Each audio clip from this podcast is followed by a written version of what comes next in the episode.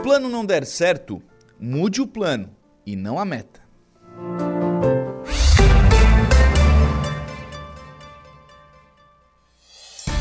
A informação, a opinião.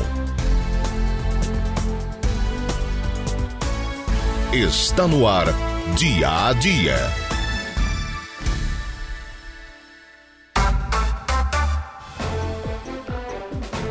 Agora são 7 horas em ponto, 7 em ponto da manhã, 20 graus é a temperatura. Muito bom dia! Hoje é quinta-feira, 21 de setembro de 2023. Quinta-feira que começa com um tempo nublado aqui na cidade de Araranguá, mas temperatura agradável, pelo menos sem chuva, né? Por enquanto, aqui no centro da cidade de Araranguá. E nós estamos começando mais uma edição do programa Dia a Dia, aqui pela 95.5 FM e também, é claro, pelas nossas demais plataformas. Muito obrigado a você que está ainda na sua casa com a sua família, mas já ligadinho aí na 95.5 FM, na Rádio Araranguá. Muito obrigado também a você que nos acompanha através das nossas demais plataformas. E aí eu destaco o nosso portal www.radioararanguá.com.br. Lá você nos acompanha né, sempre ao vivo, em qualquer lugar do mundo, fica sempre muito bem informado sobre tudo aquilo que acontece em Araranguá e em toda a nossa região. Assim como você também pode nos acompanhar e participar aqui da nossa programação pelas nossas lives, pelo nosso canal do YouTube e também pelo Facebook da Rádio Araranguá, facebook.com barra Rádio Araranguá. Você pode também acompanhar e interagir com a nossa programação. Ainda tem à sua disposição o nosso WhatsApp que é o 98808-4667. 98808-4667, esse é o nosso WhatsApp, adicione aí os seus contatos, participe também aqui do programa e ainda pode interagir conosco através do nosso telefone, o 3524-0137.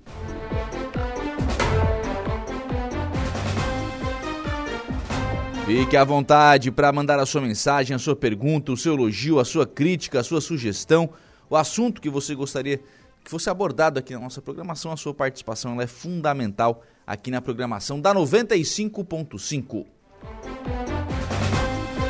7 horas e 1 minuto, já começando o programa na manhã desta quinta-feira. Vamos aos principais destaques do setor policial. Jairo Silva, bom dia. Bom dia, bom dia, Lucas. Olha, na área de polícia, nós tivemos ontem um incêndio criminoso no bairro Lagoa, em Arananguá. A ocorrência foi atendida pela Polícia Militar e também pelo Corpo de Bombeiros aqui da cidade. Dois homens, uma dupla, nesse caso, chegou tripulando dois automóveis, um em cada carro, é claro, e no local foi deixado um Voyage foi estacionado na Avenida 15 de Novembro, lá na ponta da Avenida 15 de Novembro, lá no final, portanto, da via, e atearam fogo no carro. A dupla ateou fogo no carro e fugiu num outro veículo. Segundo as informações da Polícia Militar, não havia registro de furto desse automóvel. Enfim, o Corpo de Bombeiros foi acionado para atender a ocorrência e usou em torno de 800 litros de água para debelar as chamas. Negócio lamentável. A Polícia Civil já está investigando esse possível, na verdade, um crime, né? Porque sim, um incêndio criminoso sim. é um crime e a polícia vai tentar descobrir a autoria, portanto. Esse carro deve estar envolvido em algum outro crime, provavelmente. Pro, provavelmente, né? né? Porque é como se fosse, né?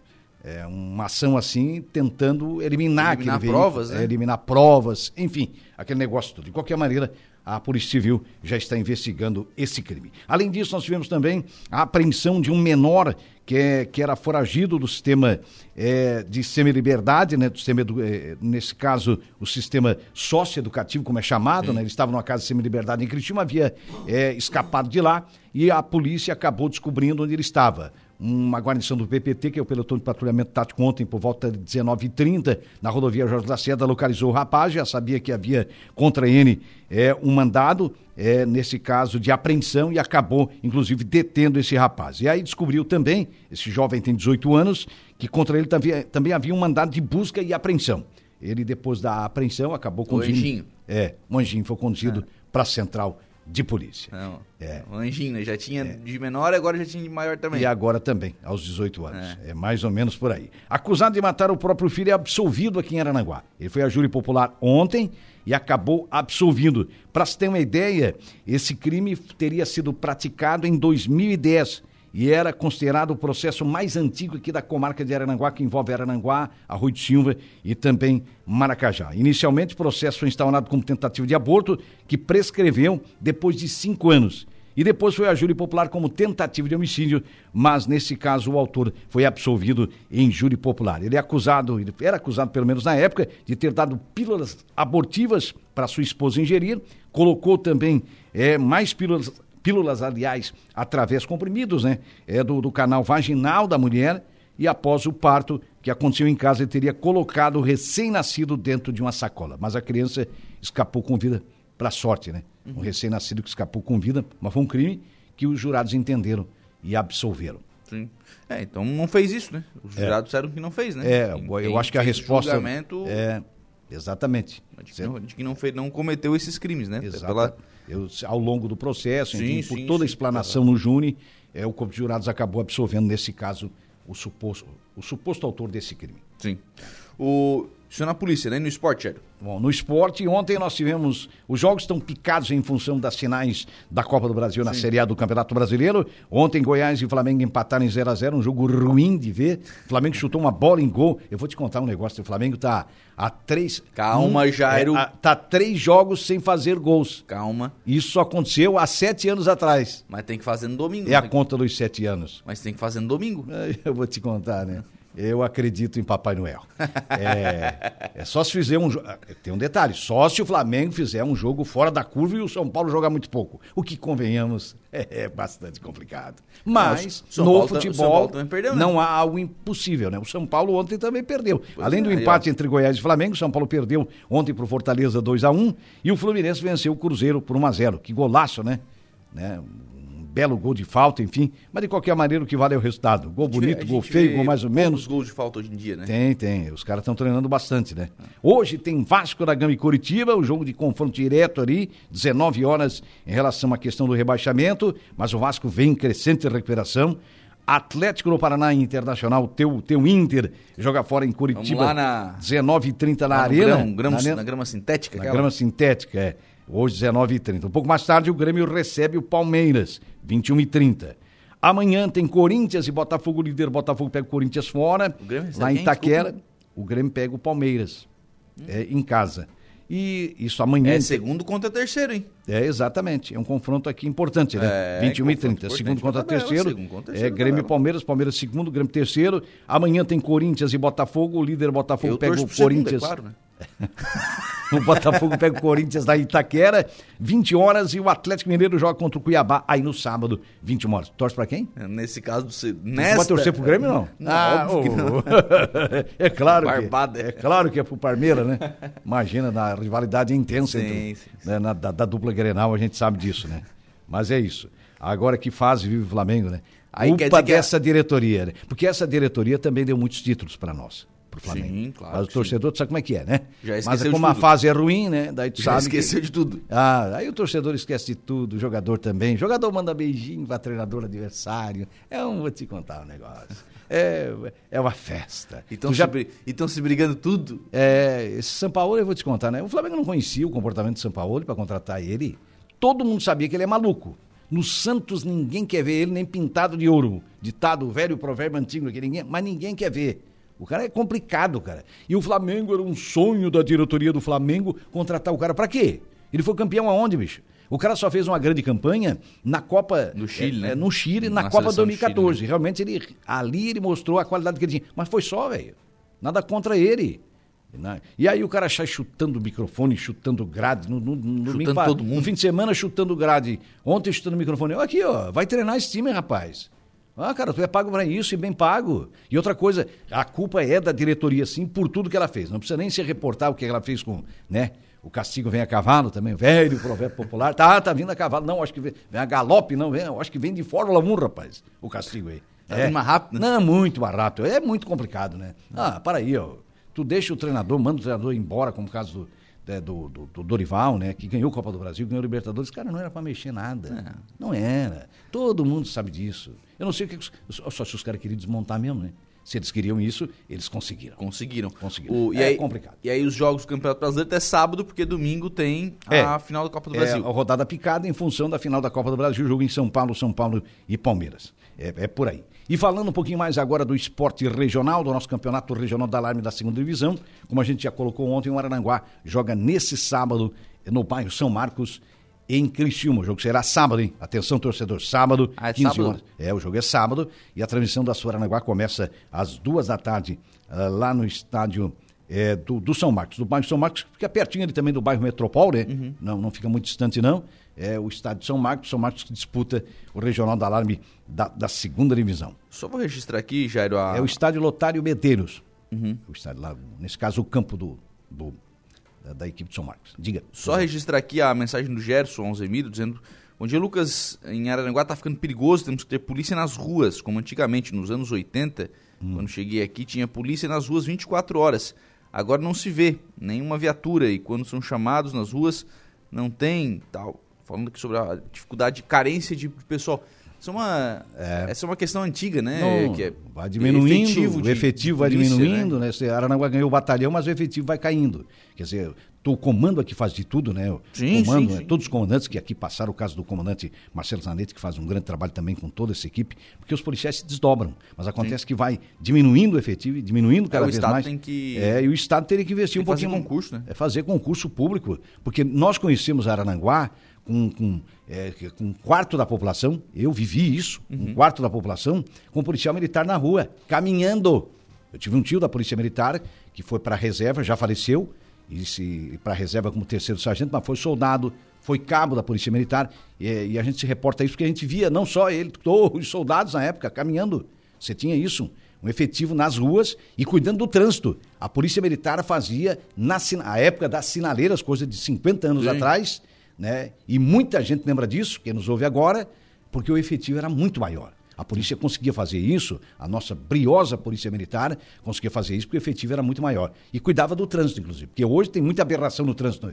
Mas se o Também. motorista é educado, não tem aberração nenhuma. É só todo, todo mundo seguir a ordem. É to- só todo mundo seguir, ser ordeiro, né? Que a coisa melhora. Então, meu amigo, aquela história de que gentileza gera gentileza, no trânsito também. É bom a gente se reportar disso, né? Muito bem, o Jairo Silva volta ao programa ainda hoje com informações de polícia e à uma da tarde nós teremos as esportivas. Além desses outros assuntos que serão destaque nesta edição do programa Dia a Dia.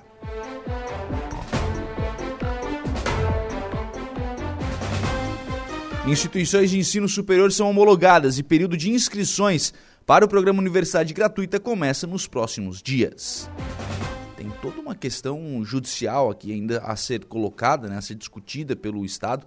A, a entidade que representa as, as universidades privadas foi a Justiça por conta da divisão dos recursos das, do, do programa Universidade Gratuita. Então tem todo esse debate ainda a ser realizado. Mas enquanto isso, enquanto tem autorização, o governo vai tocando, vai fazendo, vai deixando tudo pronto para iniciar o programa Universidade Gratuita ainda neste ano.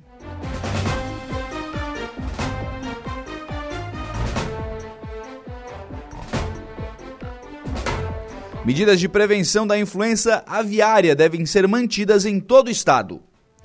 Depois daquele caso, né, aqui em Maracajá, o estado mantém né, a, sua, a sua característica como zona livre de influenza aviária de alta patogenicidade.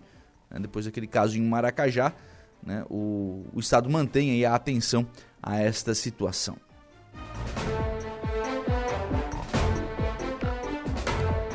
Equipes da Prefeitura de Araranguá estão em Gramado e Canela buscando novidades para o Natal-Verão.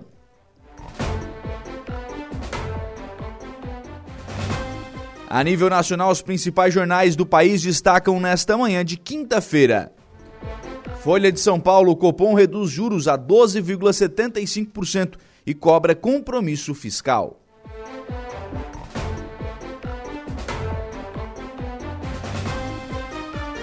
Jornal Estado de São Paulo, Copom reduz taxa de juros mais alerta para compromisso com meta fiscal.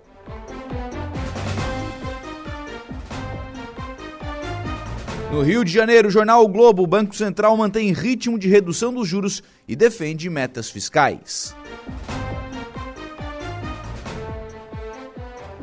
Aqui no Rio Grande do Sul, jornal Zero Hora, pela segunda vez consecutiva, Banco Central corta taxa de juro.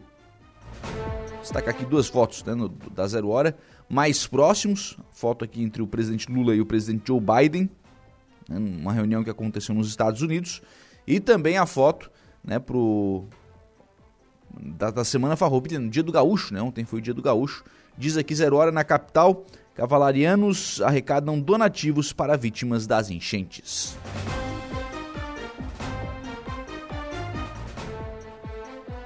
Jornal Correio do Povo, em decisão unânime, Banco Central faz novo corte, juro cai 12,75%. Perdão, e juro cai para 12,75%. Não, não caiu 12%, não, caiu para 12,75%. Aqui em Santa Catarina, portal NSC Total, os três poderes da propina em Florianópolis. Quem aprova, quem aprovava, assinava e demolia. Falando aqui sobre aquela, aquela denúncia que foi feita né, no Fantástico da Rede Globo no último domingo, em que um servidor de Florianópolis foi filmado né, pedindo é, propina. Né? Então, o portal ND, o portal NSC, aliás, traz mais informações sobre essa investigação. Já o portal ND, prefeituras de Santa Catarina esquecem de enviar pedido e perdem milhões de verba.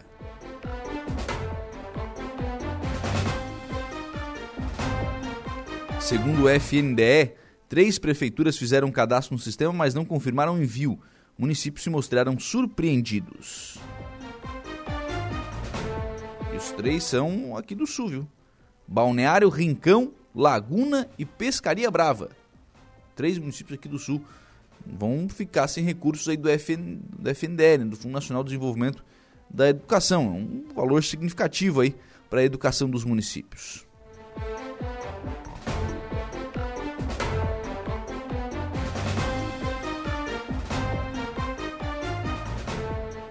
Já o portal da Rádio Araranguá destaca na sua capa: Polícia Militar apreende em Araranguá jovem que fugiu de casa de semi-liberdade em Criciúma. Também na capa do portal da Rádio Araranguá, vereador de Araranguá apresenta projeto que autoriza o executivo a celebrar convênio com a rede particular para atender pessoas hipossuficientes. A audiência pública marcada para essa quinta-feira discutirá questões sobre o plano diretor de Araranguá. A audiência será realizada hoje, 19h30, no auditório do SAMAI.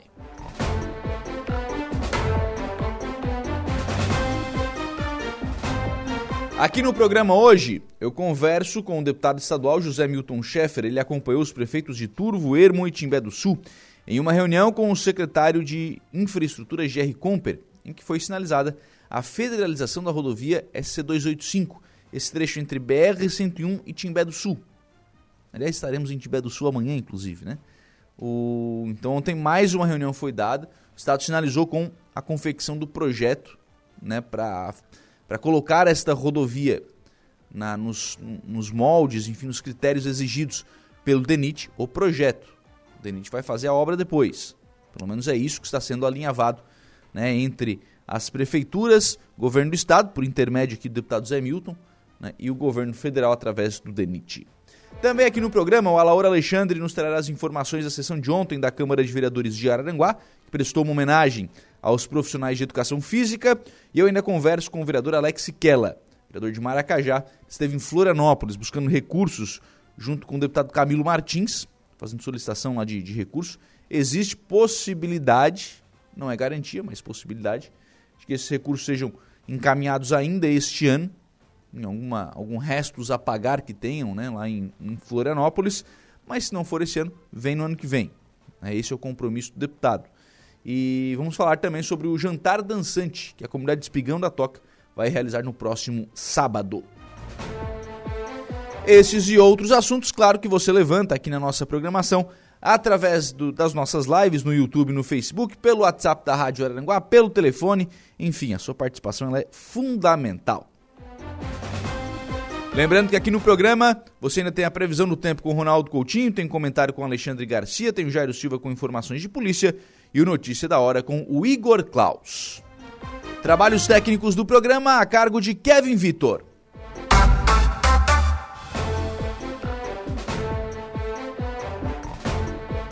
7 horas e 18 minutos. Encontro, para começo de conversa, encontro de OPEX em todo o estado, que foi realizado em Florianópolis pela ACAERT, a Associação Catarinense de Emissoras de Rádio e Televisão. A OPEC da Rádio 92 FM Mitico Arima foi escolhida como a OPEC de Ouro, destaque profissional entre as mais de 200, 200 participantes do prêmio. O Gregório Silveira está acompanhando este encontro em Florianópolis, conversou com a Mitico sobre esse prêmio, falou sobre a importância né, para a sua trajetória profissional. Então, Lucas, estamos aqui com a Mitico Arima, a nossa menina da Rádio 92, que é o PEC de ouro aí, olha, ganhou o prêmio, competindo com mais de 200 profissionais, selecionaram 40 e ela acabou ganhando entre os 10 e ficou em primeiro lugar, um orgulho para nós aí, na 92, claro, a irmã da Rádio 95, a nossa Rádio Araranguá. Mitico, como é que é para ti receber esse prêmio? Eu vi que estava bem ansiosa ali, iam chamando, 10, 9, 8 e foi primeiro lugar, Mitico quase chorando, né, Greg? Eu, assim, eu tô muito feliz, muito feliz mesmo de levar esse prêmio para nossa casa, nossa rádio 92, sabe? Agradecer muito todos os meus colegas de trabalho que de uma maneira ou de outra me ajudaram a estar tá aqui e ser o primeiro lugar. E conta para mim assim, o amor que tu tem por essa casa e também o passo inicial, né? Tá um ano na OPEC, tinha aquele receio, hoje em dia é excelência em OPEC, ganhando primeiro lugar. Não, a minha história de OPEC é uma história comprida, mas assim, ó, eu recebi incentivo dos meus patrões, Ricardo Eduardo, Flávio, Mano, Choque, todo mundo, sabe? Todo mundo. Vitor, meu amor, meu querido, que me, que me ensinou, me ensinou tudo que eu sei. Eu agradeço ao Vitor, me ajuda até hoje. E eu tenho certeza que se hoje eu estou aqui, em primeiro lugar, é graças a eles. E agora conta para mim, é, como é que fica a responsabilidade e como é que é ser OPEC? Porque a OPEC é um dia a dia bem, bem complicado, a gente sabe disso. A OPEC é um cuidado diário, sabe? É um cuidado diário, mas eu gosto muito de fazer. Muito mesmo. E se eu cuidava da OPEC, eu vou dobrar o cuidado no próximo ano, pode ter certeza. A quem você dedica esse prêmio aí? A nossa rádio, né? Estou levando para casa a nossa rádio. É, Lucas, essa é a nossa Mitico, né? Representando muito bem o nosso sul do estado, ganhando, como eu te falei, mais de 200 profissionais concorrendo. Ela ficou entre os 40, eu estava acompanhando aqui ao lado dela e o chamando do décimo até o primeiro ali, ficou naquele suspense e, rapaz, sobrou só a última, que era melhor, né? A primeira colocada no caso, e foi a Mitico que levou para o sul do estado. Tá de parabéns da Rádio 92, é, estamos levando o prêmio para casa aí e vai ficar bem emoldurado aí, próximo à nossa a nossa rádio e, e também estamos muito orgulhosos também da Rádio 95, porque fazemos parte de uma grande família. É isso aí. Lucas, é contigo. Bem, então, em nome aí da, da Rádio Aranguá, de todos, todos nós, né, aqui da Rádio Aranguá e também da nossa co-irmã Rádio 92 FM, queremos parabenizar aqui a Mitico pelo prêmio né, e pela excelência em seu trabalho. Olha, todas as etapas burocráticas para a efetivação do programa Universidade Gratuita foram concluídas pela Secretaria de Estado da Educação. Nessa semana, ocorreu a homologação das instituições aptas a participarem do programa criado pelo governo do estado e que vai garantir o acesso ao ensino superior de estudantes de baixa renda de Santa Catarina. A próxima etapa é a de inscrição dos estudantes, preferencialmente ser do ensino médio ou equivalente de escolas de redes públicas de ensino catarinense ou de instituições privadas com bolsa integral ou parcial a classificação e seleção dos interessados regularmente matriculados em casos de graduação será realizada pela comissão de seleção instituída no âmbito da instituição universitária, em ordem decrescente, de acordo com o índice de carência, garantindo o valor integral da mensalidade. A expectativa do governo do estado é iniciar o período de inscrição dos estudantes até o final do mês de setembro. Segundo o secretário de Estado da Educação, Aristide Simadon, a previsão é realizar o pagamento das bolsas ainda em outubro com o retroativo. O aluno vai fazer a inscrição normalmente pela internet e entregar a documentação na instituição de interesse. Daí o estudante se inscreve seguindo todas as orientações e nós teremos 30 dias para fazer a classificação desses estudantes. A nossa ideia é que até o final de outubro a gente tenha feito a seleção de todos os estudantes que se inscreveram no programa, foi o que destacou o secretário Aristide Simadon o projeto Universidade Gratuita está judicializado. A associação que defende as instituições de ensino superior privadas ajuizou o projeto questionando a destinação de recursos, a maior parte né, para as universidades comunitárias. Então, enquanto o Estado não, não pode né, encaminhar de forma. É, realizar os pagamentos né, dentro do programa Universidade Gratuita, vai encaminhando as questões burocráticas para início do programa. Santa Catarina se mantém como zona livre de influenza aviária de alta patogenicidade, sem registro de casos nos aviários comerciais. A manutenção deste status sanitário é importantíssima para a avicultura e é uma atividade com grande participação econômica. Santa Catarina é um dos estados que mais produz carne de aves e é o segundo maior exportador do país. Para preservar a produção comercial de aves no estado, é preciso que todos continuem adotando as medidas de biosseguridade em suas propriedades e comunicando a que se detectarem algo, um caso suspeito. Temos duas rotas de aves migratórias na América do Sul que cruzam o território catarinense e uma terceira próxima à região da fronteira, no oeste. Considerando este fluxo, é essencial que as comunidades estejam cientes de que os cuidados preventivos não se limitam à zona litorânea. É o que alerta a presidente da SIDASC, Celis de Matos.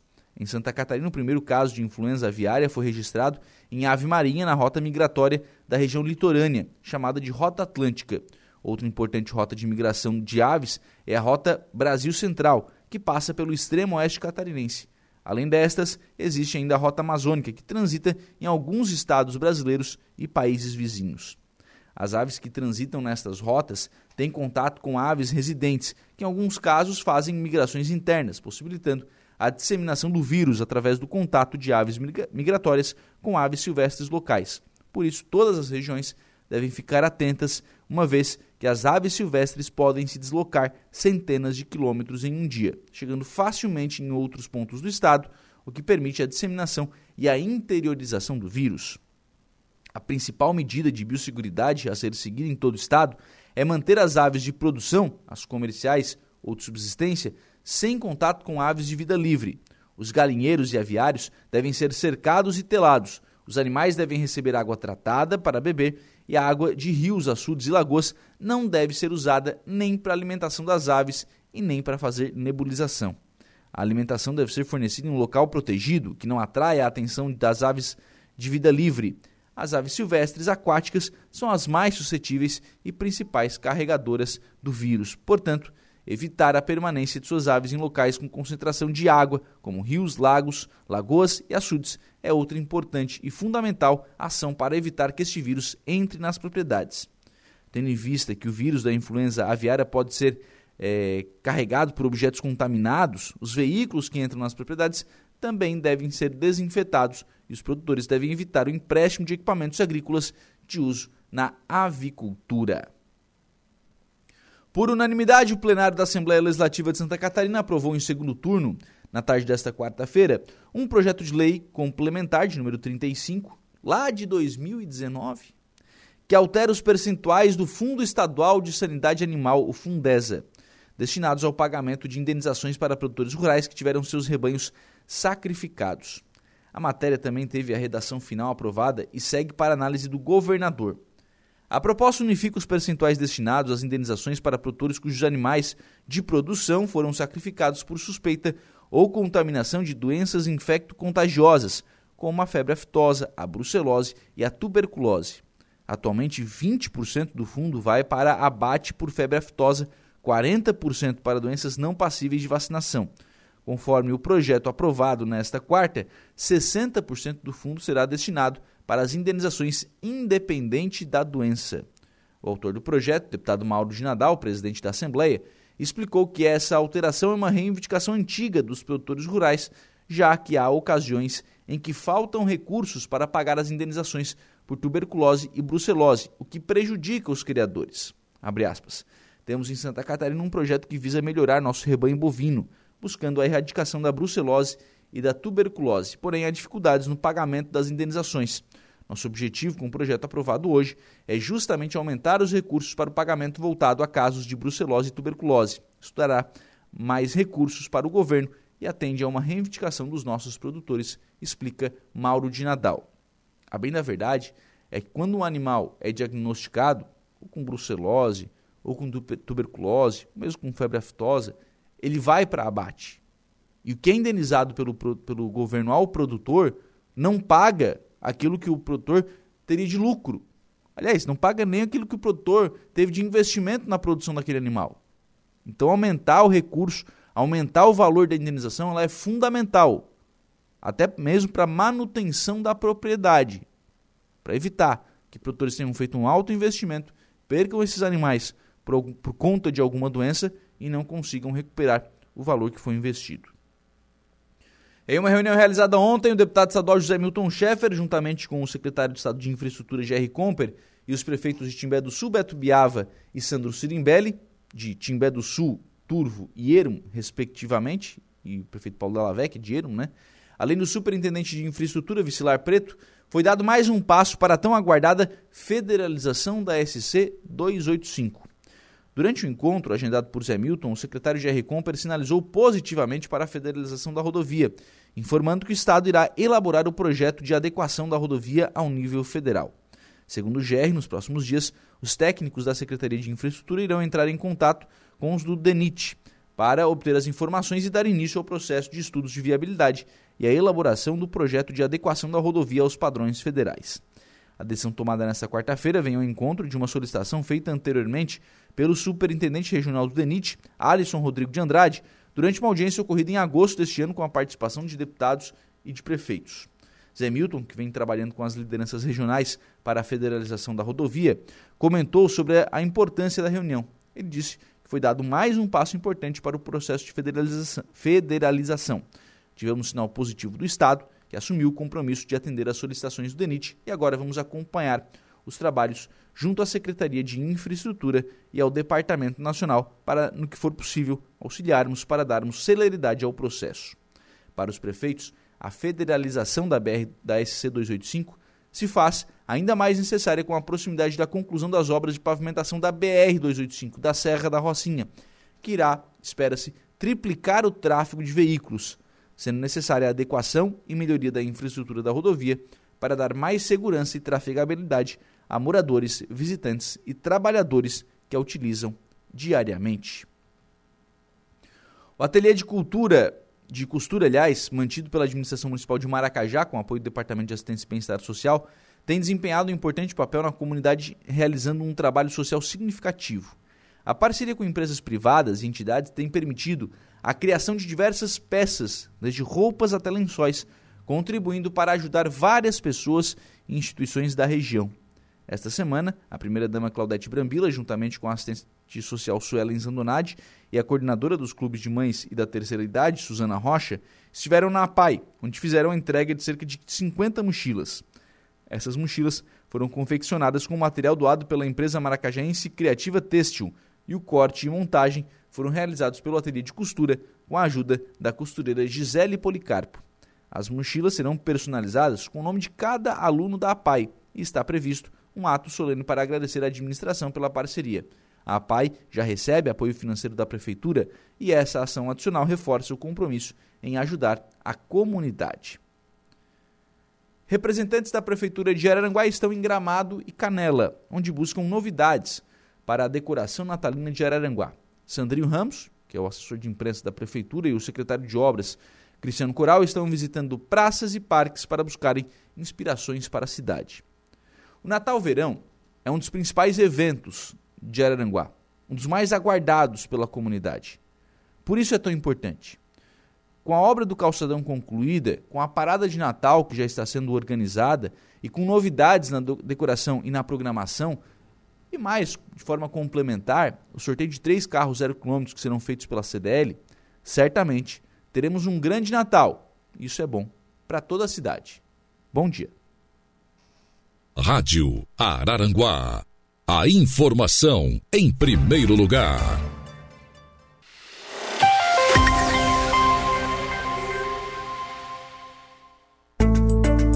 Previsão do tempo. Oferecimento. Faça já sua matrícula. Chame no Whats 999 150 433. Graduação Multi-UNESC. Cada dia uma nova experiência. Laboratório Rafael. Bife Materiais de Construção. E Estruturaço Loja de Drywall. No Distrito Industrial em Araranguá. Muito agora são 7 horas e 44 minutos. Nós vamos à previsão do tempo com o Ronaldo Coutinho. Como será o tempo nesta quinta-feira, Coutinho? Bom dia.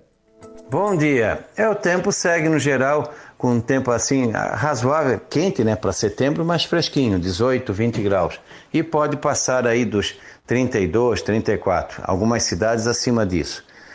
Hoje a chance de chuva é pequena. Amanhã Pode ter alguma chance de chuva entre a tarde e a noite e menos quente, talvez uns 26, 28. No sul pode nem passar de 24. O vento fica muito variável. Momentos em que entra vento de sul-sudeste, momentos de nordeste e norte, mais forte ali na direção do Cabo Santa Marta. É aquele cuidado normal que tem que ter com um barco pequeno. Então, tem chance pequena de chuva hoje, aumenta a chance de chuva amanhã, tarde e noite. Sábado também, alguma chance à tarde e noite. Domingo pode vir já de manhã, mas tendendo mais à tarde e noite, qualquer hora na segunda e terça-feira. Quanto mais ao sul, pode ter um volume maior de chuva, mais ao norte, menos. A temperatura fica mais agradável no fim de semana, fresquinho na segunda e friozinho na terça, e faz frio no amanhecer de quarta, já com tempo bom. Da Climatea, Ronaldo Coutinho. Você está ouvindo Rádio Araranguá comentário de Alexandre Garcia. Oferecimento: Cicobi Crediçuca, Hackley Limpeza Urbana, Alcidino Joalheria e Ótica e Gênios Veículos. 7 horas e 48 minutos, 7 e 48 Nós vamos então ao comentário com Alexandre Garcia. Bom dia. Bom dia. O Brasil já passa por insegurança pessoal, insegurança patrimonial por causa da insegurança pública, insegurança jurídica, porque a gente não sabe mais o que vem do Supremo, já que a Constituição não tem sido seguida como a gente espera. E agora vamos ter a insegurança fundiária, ou seja, ninguém vai estar seguro de que a terra que comprou, uh, em que mora, em que produz, vai ficar dele. O Supremo está decidindo que não vale o marco temporal do artigo 231 da Constituição. Está lá escrito no presente do indicativo o seguinte: são indígenas, são de propriedade dos indígenas as terras que tradicionalmente ocupam. Ocupam é presente do indicativo. Não está escrito ocuparam, nem vierem a ocupar. Está escrito ocupam. Portanto, é no dia em que foi promulgado o documento chamado Constituição do Brasil, que é a lei maior, a lei suprema. A lei suprema que está acima do Supremo. Então, dia 5 de outubro de 88. Quem estava na terra é o dono da terra. O Supremo está dizendo que não, que tem que tirar quem estava em terra que o indígena diz que é dele. A Câmara reagiu, fez um projeto de lei que já foi aprovado, está no Senado agora. O relator é o senador Marcos Rogério, representante de Rondônia, que está perto do problema, que diz o seguinte: olha, quem quiser discutir a posse de uma terra tem que provar que estava nela no dia 5 de outubro de 1988. É isso. O indígena tem que demonstrar de alguma forma, já que ele não tem escritura. Né? E o fazendeiro que estiver plantando lá ou, ou, criando gado tem que demonstrar né, que ele tinha documentos naquele dia que estava ocupando essa terra. Hoje existem eh, 421 terras indígenas para 466 mil indígenas, 466 mil. E são, fazem um total de 106,6 milhões de hectares. Como o Brasil tem 850 milhões de hectares, isso significa 12,5% do território nacional. Sendo que o plantio de, de grãos, de hortaliças, de frutas, de cereais, de, de oleaginosas, eh, de gramíneas, né? Eh, de leguminosas, ocupa 8%. E alimentam, está no prato de 1 bilhão e 600 milhões de pessoas no planeta, e 600 milhões de pessoas no planeta Terra, e dá o equilíbrio das contas externas brasileiras. Não serviu a lição Raposa Serra do Sol, em que o Supremo se meteu, tirou os, os risicultores de lá, perdemos 5% da plantação da, a, a, da produção de arroz do Brasil. E os silvícolas que viviam em simbiose com os, com os arrozeiros ficaram na pior. Pois é. Eh, enquanto isso, queria falar também de um problema econômico brasileiro que está já no oitavo mês desse governo e as, os otimismos iniciais vão caindo. A Genial Quest mostrou né, numa pesquisa em operadores, eh, em gente do mercado financeiro de investimentos, o seguinte: o olhar negativo para a economia brasileira estava em 44%, subiu para 47%. Para Haddad, eh, que estava com positivo de 65%, caiu para 46%. Negativo subiu de 11% para 23%. Os que achavam que ia melhorar eram 53%, agora são 36%. Eu estou comparando 20 de julho com agora. Os que acham que vão piorar subiram, subiu de 21% para 34%. O primeiro problema que eles acham é o fiscal, é o desequilíbrio das contas públicas, 57%. Depois vem o eleitoreiro na economia, os juros só 6%. Agora olha só o fiscal. A diferença é de 151 bilhões e meio é, entre os, primeiro, os primeiros sete meses de Bolsonaro e os primeiros sete meses de Lula. Os primeiros sete meses de Lula tiveram um déficit de 78,24 é, bilhões. E os primeiros sete meses de Bolsonaro tiveram superávit de 73,24 bilhões de reais. Uma diferença de 151 bilhões é o retrato das diferenças na política econômica. De Brasília, Alexandre Garcia. Rádio Araranguá. As entrevistas que viram notícia. Dia a dia.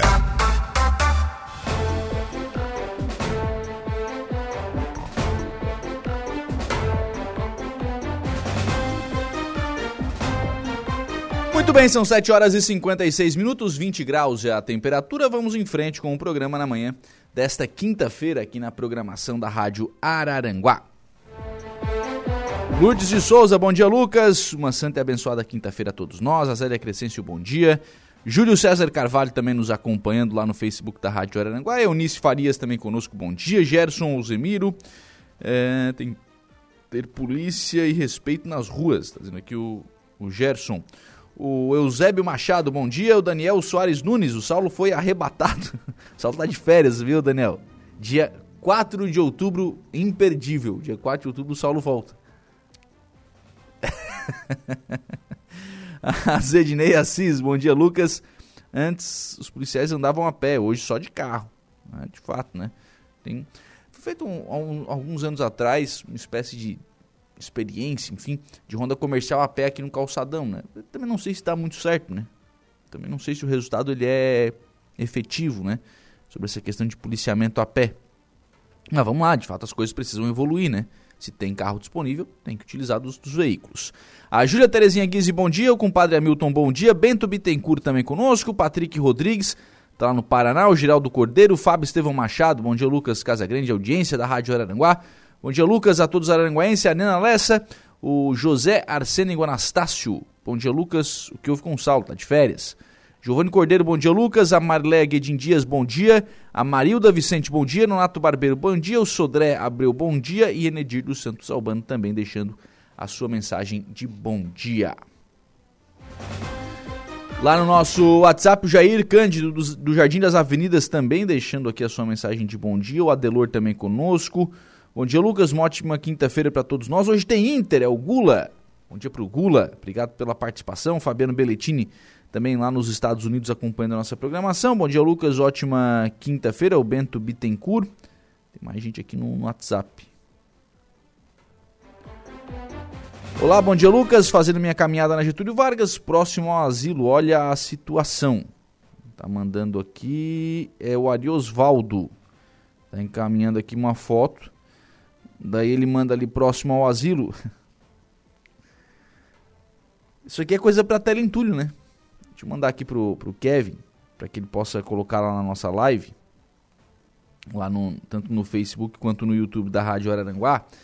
Na Getúlio Vargas, tem ali a lixeira da prefeitura, onde as pessoas devem colocar os lixos, o lixo ensacado, onde vai passar o caminhão e vai pegar, vai pegar o lixo. E ao lado do, da lixeira da prefeitura tem um monte de coisa. Né? Imagino aqui móveis quebrados, enfim, um monte de coisa, tá ali a foto já na, na live, móvel, enfim, né, resto de, de árvores, poda de árvore, é, coisa que o caminhão do lixo não pega. Não é responsabilidade do, da coleta de lixo fazer esse, esse recolhimento. O recolhimento da a coleta de lixo é do lixo domiciliar, aquilo que vai nas, nas casas das pessoas, né? aquilo que é, as pessoas colocam no saquinho, colocam na, na lixeira que está ali. Né? Mas e, e aquele resto ali? Ali é responsabilidade do cidadão que colocou. É ele que tem que dar a destinação correta. Tem que colocar é, num teleentulho, tem que buscar. Enfim, ele tem que dar a destinação. Se está mudando a casa, enfim, ele tem que dar a destinação ao seu lixo. É sua responsabilidade. Né? Não é responsabilidade da prefeitura fazer essa coleta. Está o registro aqui, então, do, do Ari Osvaldo, feito pelo WhatsApp da Rádio Araranguá. A Rita de Cássia da Coloninha também acompanhando a nossa programação. Bom dia aqui também do Carlinhos. Bom dia para o Carlinhos, obrigado pela participação. Bom dia, Lucas. A Sofia também deixando a sua mensagem lá no nosso WhatsApp. Também o João Viana. Bom dia, uma ótima quinta-feira para todos nós. Bom dia para o João Viana. Obrigado pela participação. São pessoas que interagem também conosco pelo WhatsApp no 98808-4667. 98808-4667 é o WhatsApp da Rádio Aranguá. Adicione aí os seus contatos e participe da nossa programação. 7h59, vamos ao intervalo. No próximo bloco do programa eu converso com o deputado estadual José Milton Schaeffer. Vamos falar sobre a federalização da SC 285.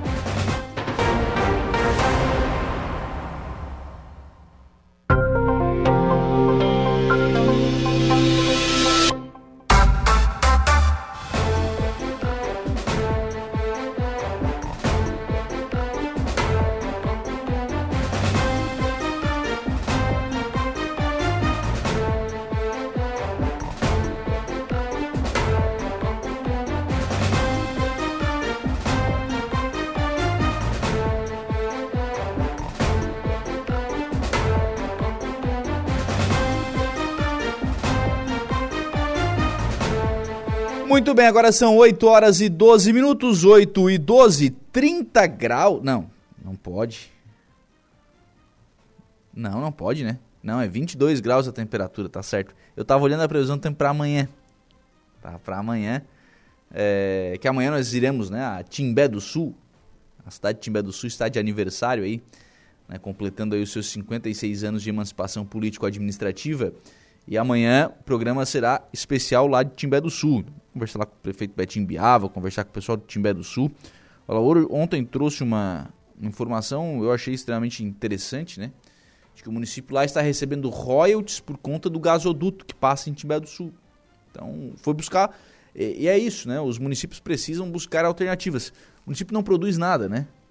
O município não é, ele, não, não, ele não consegue agregar valor, né? ele não consegue gerar valor. Então ele tem que buscar formas de fazer com que a sua arrecadação aumente. De que forma? Bom, uma forma é aumentar imposto. Não é bom. Aumentar imposto nunca é bom. Outra forma é você fazer com que mais pessoas paguem imposto. Como é que se faz isso? Ora, se abrem-se mais empresas na cidade, mais empresas vão pagar impostos. Né? Se é, se novos serviços são, são oferecidos na cidade, tem mais gente para pagar imposto. Se tem mais moradores, tem mais imposto. Enfim, se você tem mais atividade econômica, você tem mais imposto. Então, tudo isso são, são somas, né?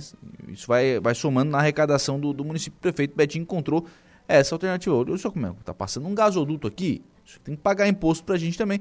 Então, foi lá buscar e está recebendo os royalties do gasoduto. Interessante. É um dos assuntos que trataremos amanhã. E, claro, né? Timbé do Sul vive né, a expectativa de conclusão da 285 para ser essa virada de chave do município. O município tem se preparado muito no que diz respeito a, a turismo. Frequentemente a gente recebe informação lá da assessoria de imprensa de Timbé do Sul, são cursos é, de treinamento para né, pro, pro pessoal do turismo, pro pessoal que faz atendimento ao turista, para os guias, para os guias locais de turismo, enfim, são é, N são N ações que são realizadas para capacitar as pessoas. Essa é a ideia, essa é, essa é a visão que você tem que ter agora. A região recebeu a chancela da Unesco com o Geoparque, importantíssimo. Importantíssimo, porque afinal de contas é, nós estamos né, recebendo mais pessoas de outros países, divulga né, a região, então a chancela foi importantíssima Vem aí a 285, que será também fundamental né, para o desenvolvimento turístico da região. E sem contar outras N ações, iniciativas que são feitas, né? Os voos de balão em Praia Grande, as trilhas em Jacinto Machado, as praias, né? tudo isso acaba criando aí esse, é, esse, né? É, é, essa base de serviços no turismo que são, que são oferecidas às pessoas. Então, por isso tudo que é importante formar as pessoas para receber bem, para atender bem, para que quando o turista venha de fato à região, venha, seja bem atendido e queira voltar, ou queira fazer a boa propaganda aqui da nossa região. Marne Costa está conosco lá no Facebook da Rádio Araranguá. Bom dia, Lucas e ouvintes. Um abraço para Luísa Colorada, de aniversário hoje. Grande abraço aí para Luísa. Luísa é a responsável pelos cemitérios né, aqui na, na cidade de, de Araranguá. Tem feito um grande trabalho, tem um desafio muito grande né, com relação à questão da, da, segurança nos cemitérios, tanto que algumas medidas foram feitas, foram anunciadas, inclusive aqui na Rádio Araranguá, né, mudanças com relação às obras, com relação a, a, aos cuidados sobre quem está no cemitério. Né? Então a Luísa tem feito esse grande trabalho e mais do que isso é uma pessoa bacana, né? Então um grande abraço aí para Luísa, parabéns e que o nosso Inter, Luísa, te dê alegrias hoje. Não é fácil isso acontecer, né? Não tem sido fácil, mas que o nosso Colorado te dê aí muitas alegrias no teu aniversário. Também conosco lá no Facebook da Rádio Aranguá, a Maria de Lourdes Piazzoli, deixando também a sua mensagem de bom dia. Você pode participar do programa, viu? facebook.com.br Rádio Araranguá, nossa live, lá à sua inteira disposição. O WhatsApp da Rádio Araranguá é o 988084667, 988084667, é a nossa é o nosso WhatsApp, você adiciona aí os seus contatos e participa, né, interage aqui com toda a nossa programação tem também à sua disposição o nosso telefone, o 3524 0137. 8 horas e 17 minutos. Está na linha conosco o deputado estadual José Milton Schaeffer. O senhor tem trabalhado, deputado, pela federalização da rodovia SC285, trecho aqui entre Araranguá, na, na, na BR-101, né? Aí passando pelos municípios de Ermo, Turvo, até chegar a Timbé do Sul, onde né, será, onde já é a, a BR-285, né, já tem um trecho pavimentado e a Serra da Rocinha está lá com as suas obras no, no seu, no seu último trecho, né, na, na, na, finalização dessa obra. Ontem teve mais uma reunião importante com o secretário de Estado de Infraestrutura, o secretário Jerry Comper, tratando deste trecho da, da rodovia. É, aquilo que foi solicitado pelo DENIT, deputado, que é o projeto né, para transformar esta rodovia, para dar a esta rodovia o, o, a, as questões técnicas né, de, de receber uma rodovia federal. O Estado se comprometeu com este projeto. Deputado Zé Milton, bom dia. Bom dia, bom dia Lucas, bom dia a todos os amigos aqui que nos ouvem pela Rádio Araranguá.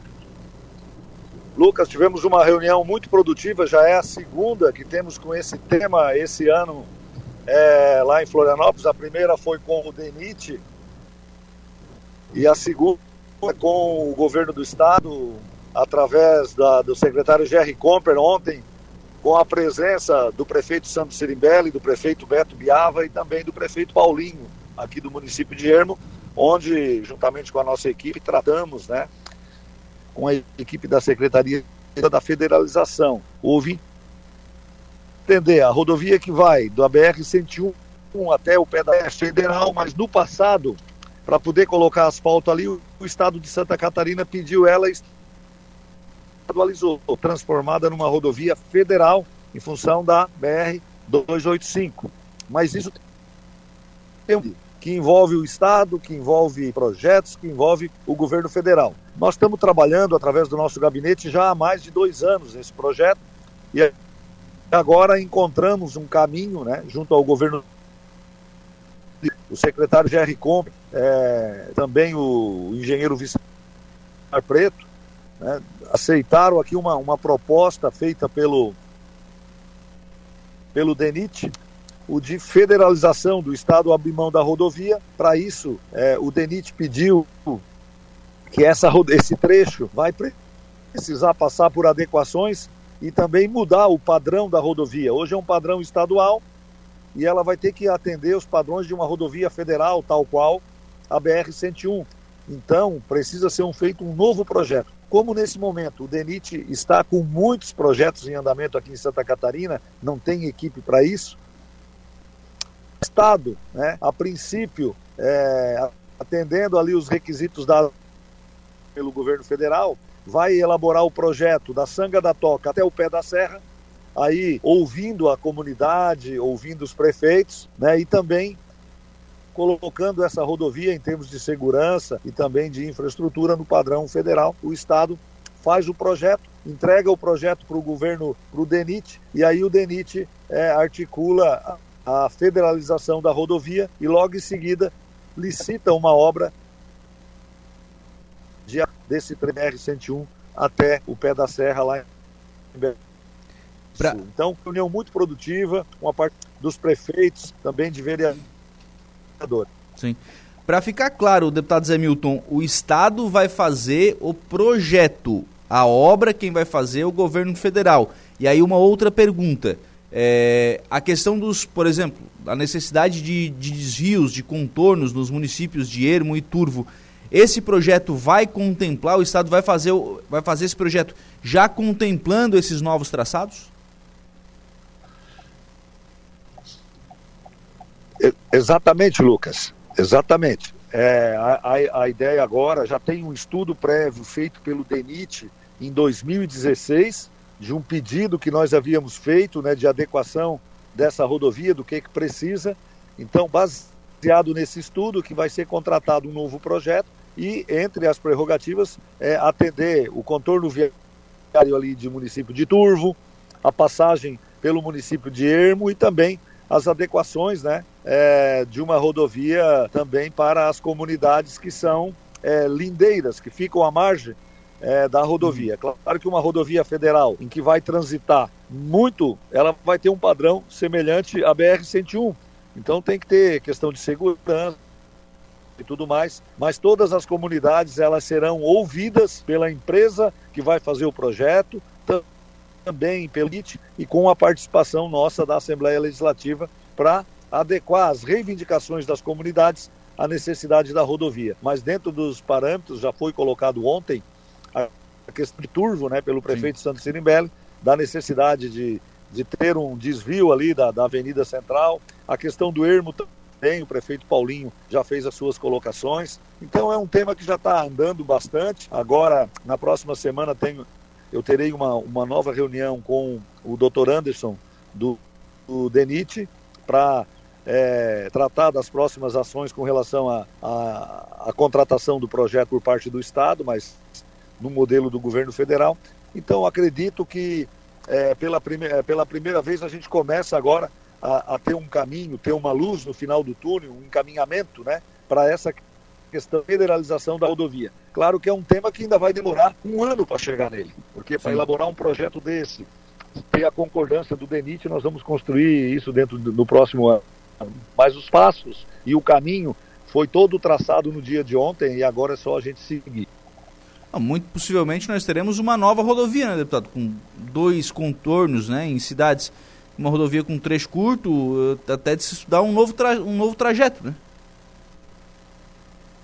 Exatamente, vai ser feito estudados alternativas, é por isso, por isso que o DENIT pediu né, é, a adesão. Na conversa que eu tive há 20 dias atrás, também juntamente com os, os três prefeitos, é, a gente também é, da, da, das adequações né, do projeto, é, da, dessa necessidade dos contornos, então, o próprio DENIT está muito alinhado e nós tratamos, que eu queria colocar, também já de começar o DENIT a prever, a partir do, do final desse ano, já algum recurso né, para licitar essa obra, porque vai, ser, vai, vai sofrer bastante impacto o atual leito da rodovia, porque a previsão de tráfego de caminhões, com a conclusão da 285, né, o trecho de Santa Catarina termina em março do ano que vem, está previsto isso. E o do Rio Grande do Sul talvez se estenda por mais um ano ou dois. Então nós temos aí um espaço de dois anos, três anos também para fazer toda essa adequação, licitar a obra, contratar, concluir, porque devem transitar ali muitos caminhões, né? Que vão fazer da Argentina até a BR-101 por esse trajeto até o porto de Imbituba e também caminhões aqui da nossa região uhum. que vão estar tá levando mercadoria para tanto para a Argentina como para a parte norte, nordeste né, do Rio Grande do Sul. Eu sei que o senhor é meio avesso a falar de prazos, deputado, mas eu preciso lhe perguntar. É, calendário disso, né? Quando é que o senhor acha que o governo é, lança né, a licitação para contratação do projeto? Qual o prazo para a execução do projeto? E o senhor falou em dois anos para o trecho gaúcho estar pronto, né? Para a gente ter de fato um acesso é, ligando a BR-101 até o Rio Grande do Sul totalmente, totalmente asfaltado. O senhor acredita que é possível é, fazer esta obra nestes dois anos? Eu, eu acredito que nós consigamos agora, num prazo aí de 10 a 12 meses, até um ano, né, estar com o projeto, o orçamento feito da obra.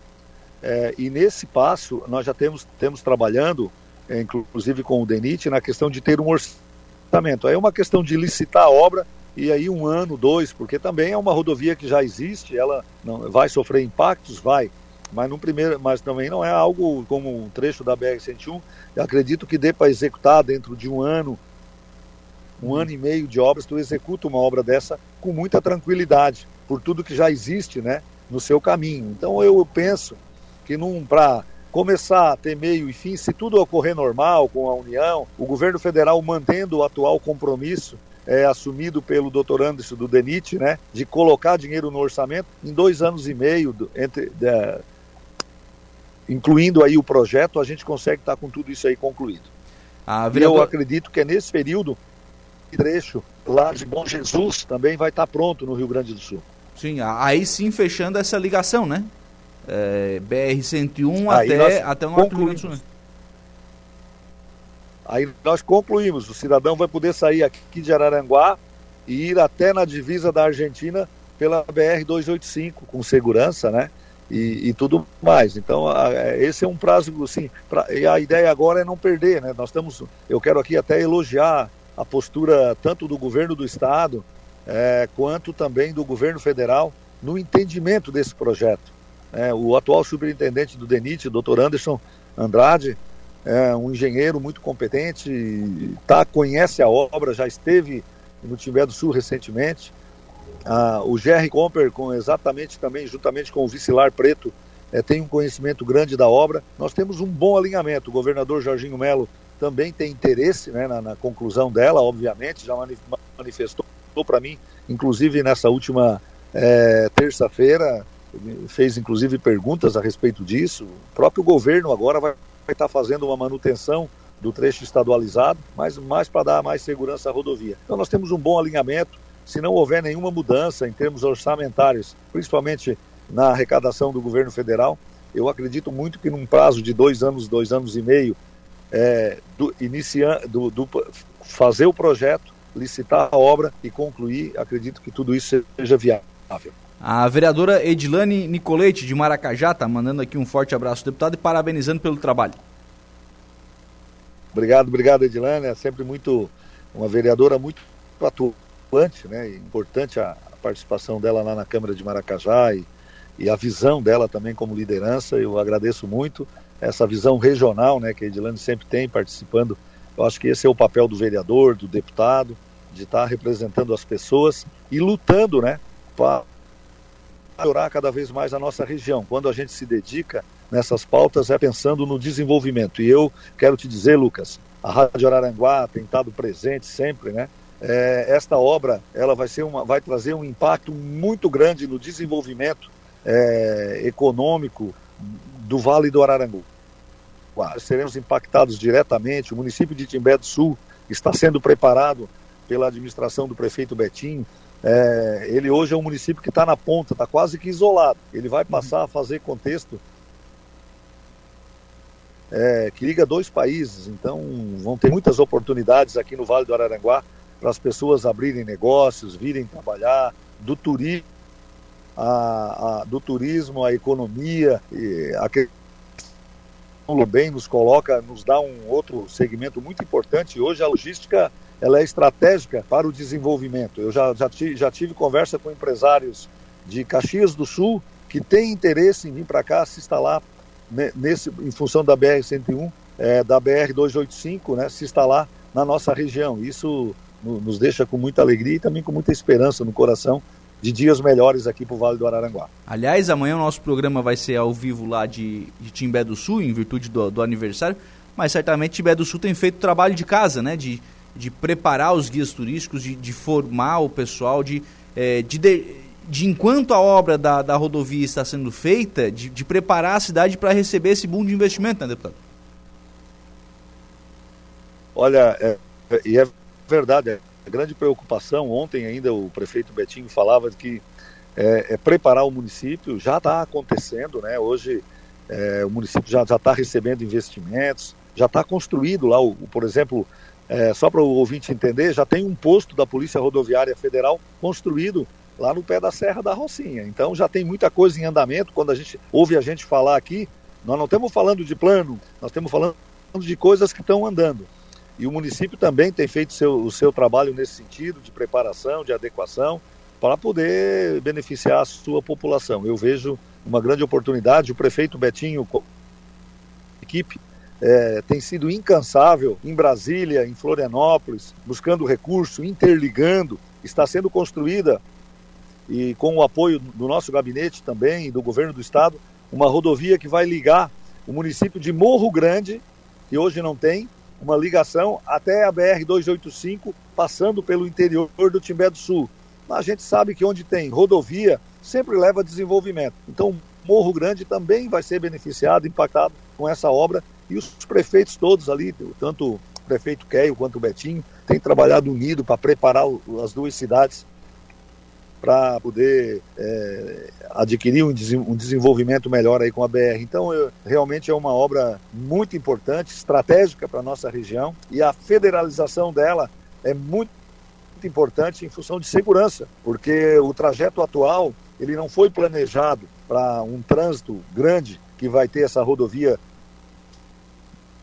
que há uns dois anos, dois anos a três anos. Uhum. Fabiano Meister também está por aqui mandando um abraço ao deputado.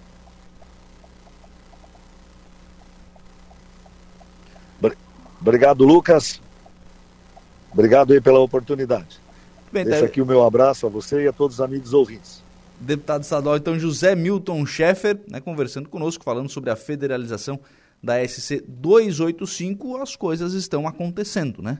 É óbvio que elas têm um prazo, o prazo é longo, ou seja, tem toda uma caminhada ainda a ser realizada, mas é, de qualquer forma, né, o, as coisas estão acontecendo ao seu tempo, né, ao seu passo. O pessoal está é, encaminhando essa questão da federalização com as necessárias reformas e melhorias que serão feitas na rodovia. 8 horas e 33 minutos, nós vamos ao intervalo. A gente volta com a informação de polícia com o Jairo Silva e o Alaor Alexandre vai nos trazer as informações da sessão de ontem da Câmara de Vereadores de Araranguá. Polícia. Oferecimento Eco Entulhos. Limpeza já. Fone 99 600 8000. E Castanhete Supermercados.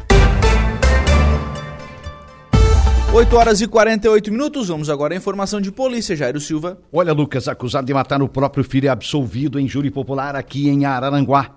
É, olha, um pai acusado de tentar matar o próprio filho foi absolvido. O crime ocorreu em 2010 e é considerado o processo mais antigo aqui da comarca. O caso foi julgado ontem, quarta-feira, no Tribunal do Júri aqui da cidade. Inicialmente, o processo foi instaurado como tentativa de aborto, que prescreveu após cinco anos e que foi a júri popular por tentativa de homicídio ontem. O pai do bebê foi quem sentou no banco dos réus e julgado pelos crimes. Ele foi acusado, na época, de ter dado pílulas abortivas para sua esposa ingerir, colocando mais pílulas através do canal vaginal da mulher. Após o parto, que aconteceu em casa, ele teria colocado o recém-nascido dentro de uma sacola. A acusação pediu é, pela condenação por tentativa de homicídio qualificada, tese que não foi acatada então pelos jurados. A decisão é, pediu pela absolvição por ausência de dolo ou condenação por infanticídio, mas ganhou sentença de absolvição do réu. A mãe, durante o processo, foi impronunciada porque o Ministério Público entendeu que faltariam provas que não colocassem ela na ação do crime. O promotor Gabriel Meyer afirmou, inclusive, que não vai recorrer da decisão do Tribunal do Júni. Segundo ele, foi uma decisão tomada pela sociedade. O tribunal foi presidido, então, pela juíza de direito, a doutora Tânia Mara Luz. Na acusação, o promotor Gabriel Meyer e na defesa atuaram os advogados Leandro Gonçalves e Luana Matos.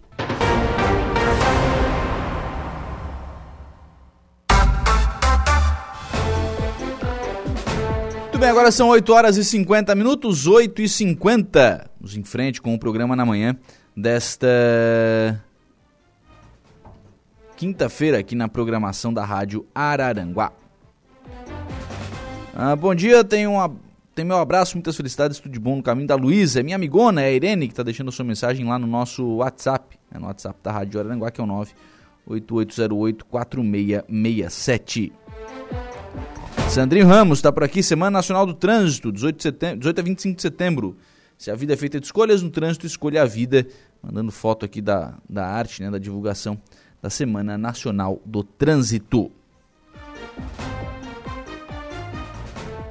Bom, ontem foi noite de sessão na Câmara de Vereadores de Araranguá. Foi uma sessão especial em homenagem aos profissionais de educação física, né, com a entrega do troféu Destaque Profissional pela Câmara de, de Vereadores. O Alaor Alexandre acompanhou esta sessão e vai nos trazer agora todas as informações do andamento da sessão da Câmara de ontem à noite. Bom dia, Alaor.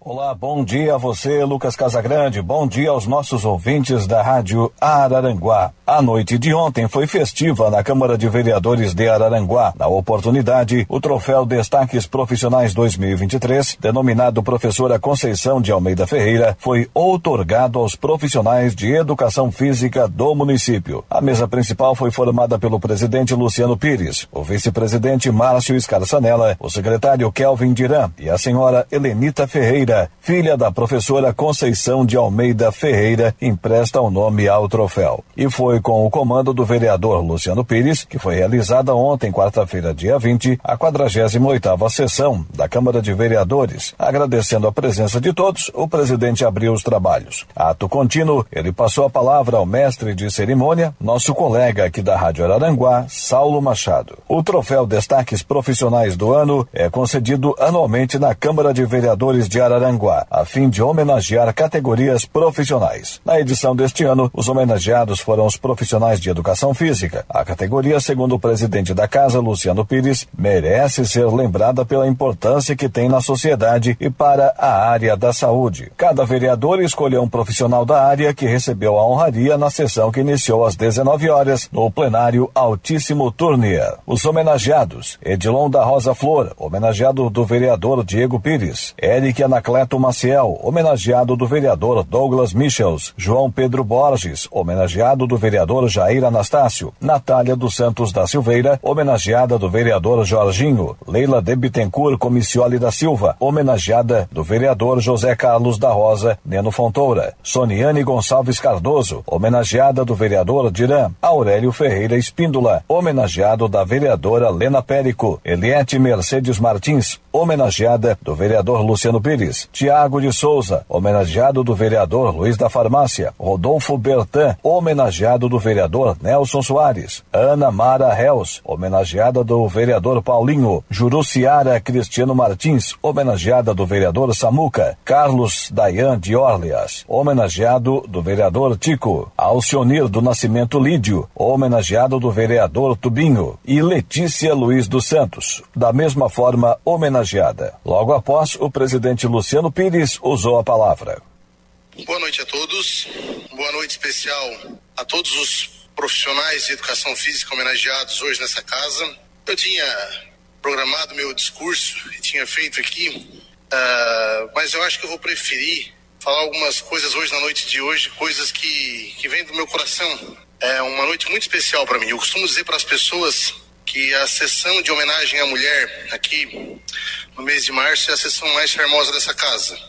Eu estou vereador pelo segundo mandato, então passamos aí alguns vereadores que estão comigo pelo segundo mandato, outros que já estão a mais, no caso do vereador Neno Fontoura, algumas sessões de homenagens aqui na Câmara no Dia das Mulheres, que são sessões ah, muito bacanas, onde a gente consegue contar histórias de uma mãe de família e de uma grande empresária da cidade, mas todas as duas histórias, uh, belíssimas histórias de vidas seja ela de uma simples dona de casa, como eu falei anteriormente, que tem uma linda história, ou de uma empresária da cidade que, que gera muito emprego.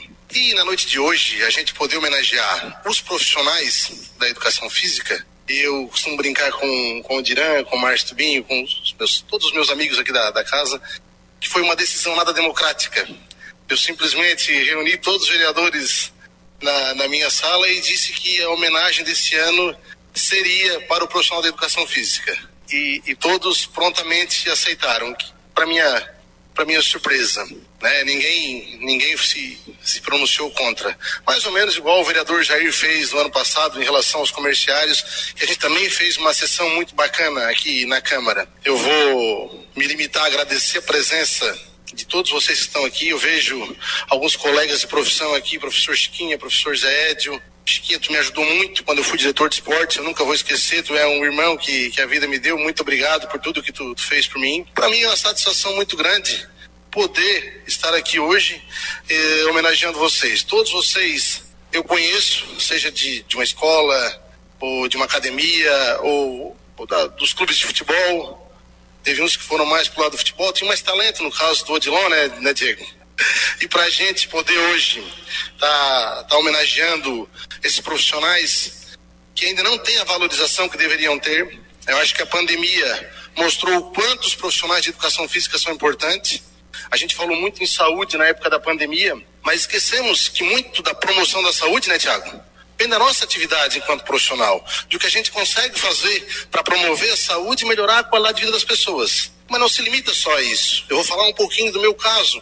Enquanto aluno, a Eliette foi minha professora a terceira série até a oitava série. Eu sou do tempo da terceira série, né? Hoje é terceiro ano, nono ano.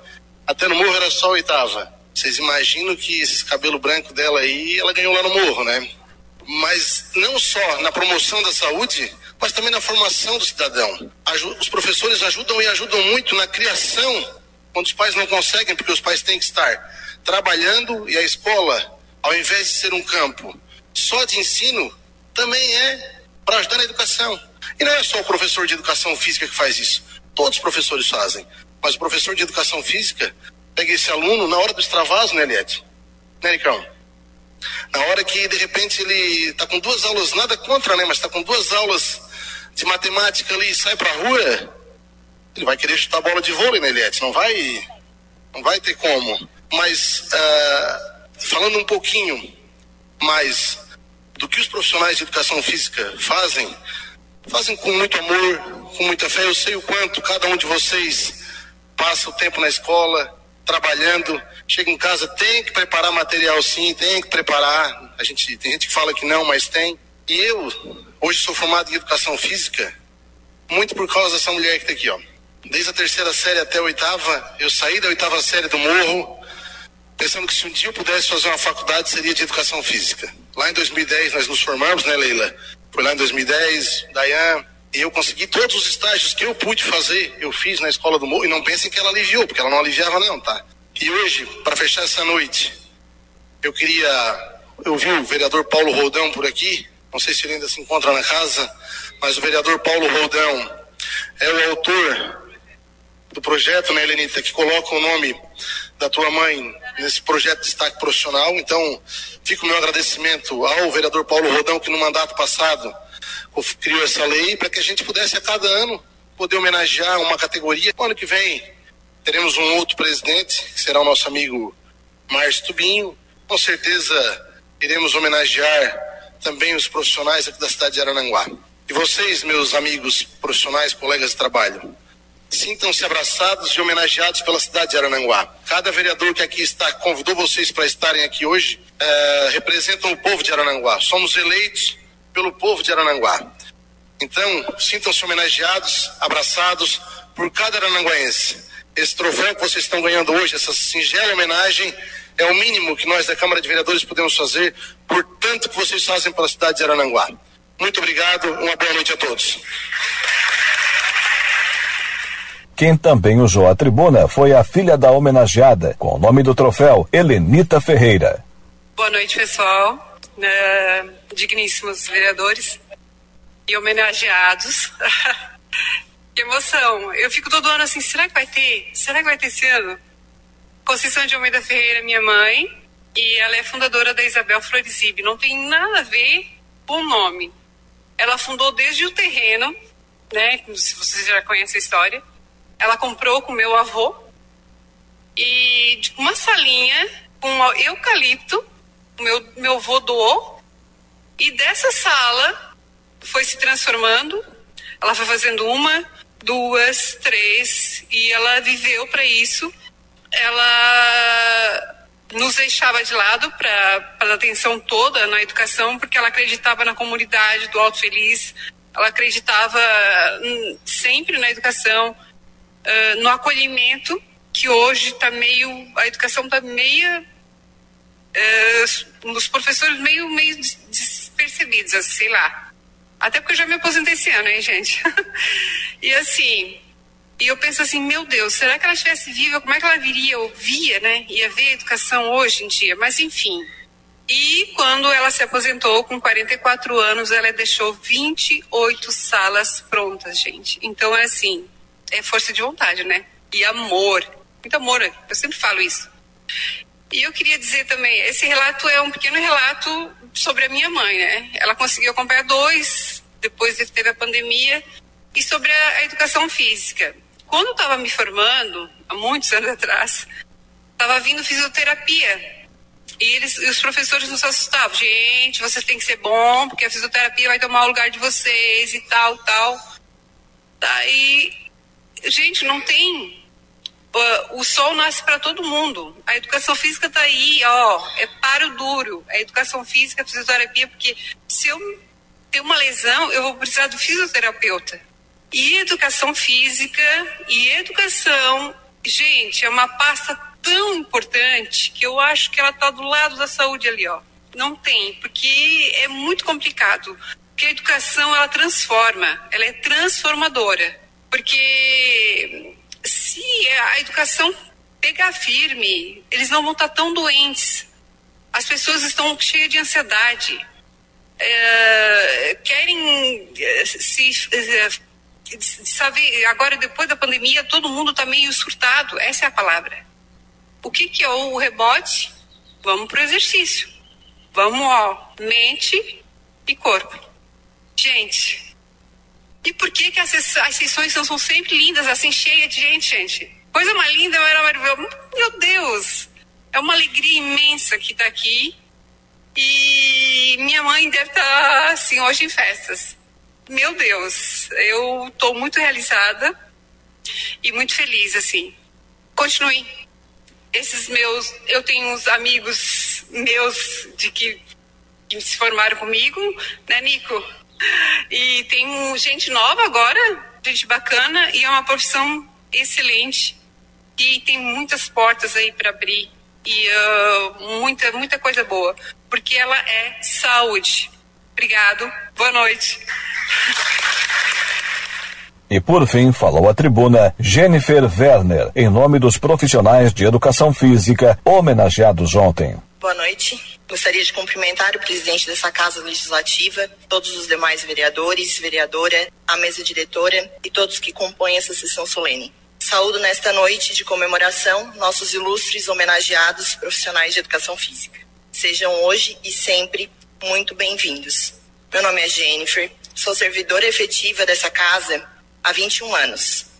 Tenho formação em administração legislativa, mas minha segunda formação é de longe minha paixão. Profissional de educação física, bacharel desde 2016 e pós-graduada em musculação e condicionamento físico. Hoje, estamos presentes para receber de cada vereador o troféu Destaque Profissional Professora Conceição de Almeida Ferreira este ano indicado pelo nosso presidente que fossem destinados aos profissionais de educação física, profissão também de formação do nosso nobre Edil, que não hesitou em agraciar e lembrar desses profissionais no mês em que também se comemora o Dia do Profissional de Educação Física. Sinto-me honrada em ter sido escolhida para discursar sobre minha profissão. Tive que ser breve e na fala poderia ficar e gostaria de ficar discursando sobre a beleza de cada área da profissão e o quanto nos enche de orgulho e nos aquece o coração saber o bem que fazemos promovendo a saúde das pessoas. Por este motivo, admiro e reconheço o trabalho de cada colega e profissional que hoje está sendo homenageado. Representamos um grande grupo de profissionais. Continuem levando a essência da educação física em qualquer lugar que forem independentemente da área que possam atuar. Promovam o bem-estar e a saúde. Sejam obcecados por conhecimento, façam nossa profissão prosperar e evoluir, e que daqui a 20 anos possamos olhar para trás e ver o quão importante fomos na execução de nossas atividades quer sejam nas escolinhas, nas quadras, nas salas de aula, nas academias, nos hospitais, nas unidades básicas de saúde, nos boxes de crossfit, nas arenas, nos estúdios e em todas as demais áreas onde a educação possa se fazer presente. Sempre levem em consideração a individualidade biológica, a saúde mental e a integridade física do seu aluno cliente. Obrigada a todos. Ao final, a sessão foi encerrada pelo vereador Luciano Pires, com informações da Câmara de Vereadores de Araranguá. Para a Rádio 95.5 FM, a nossa Rádio Araranguá. A informação em primeiro lugar, a Laura Alexandre. Bem, agora são 9 horas e 6 minutos, 9 e 6, 22 graus é a temperatura. Vamos em frente com o programa na manhã desta quinta-feira. Nós vamos agora ao Notícia da Hora, Igor Klaus. Bom dia, qual será o seu destaque? Bom dia, Lucas. Bom dia aos ouvintes da Rádio Araranguá. E o Programa Nacional de Imunização prepara a inclusão da vacina de Covid-19 no calendário de rotina a partir do ano que vem. A seguir tem mais informações no Notícia da Hora. Notícia da hora. Oferecimento Giasse Supermercados, Laboratório Bioanálises, Rodrigues Ótica e Joalheria, Mercosul Toyota, Bistrô do Morro dos Conventos, Plano de Saúde São José e Camilo Motos. Após mais de 540 milhões de doses aplicadas em quase três anos, o Brasil vive em 2023 um período de transição na vacinação contra a Covid-19. Das campanhas emergenciais para a imunização de rotina, a avaliação foi feita nesta última quarta-feira pelo diretor do Programa Nacional de Imunizações, o PNI, Eder Gatti. O diretor disse que os municípios trabalham há praticamente três anos em uma campanha de vacinação contra a Covid, mas a mudança no cenário epidemiológico da doença requer a incorporação dessa vacina no calendário do programa.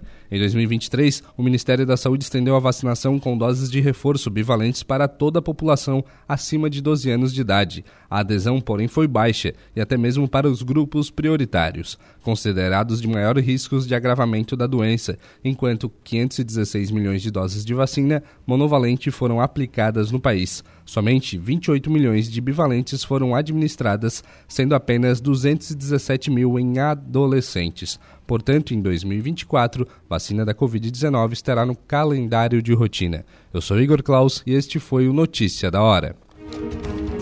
De volta com Dia a Dia.